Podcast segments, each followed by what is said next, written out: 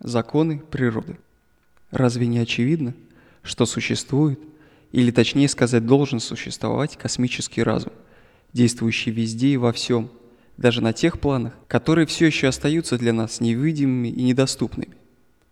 А значит, существует план действия, проявляющийся как один универсальный закон.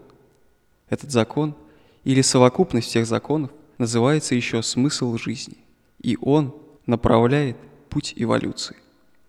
Хорхе Анхель Леврага. Приглашение к непознанному. Наша Вселенная – это связанное и соразмерное единство.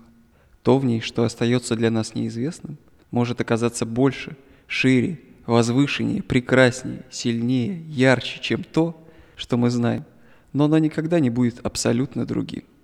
Мы должны идти к неизвестному, то есть к тому, что нам не до конца ясно, не со страхом, а с духовной радостью от открытия неисследованных законов природы и скрытых сил человека.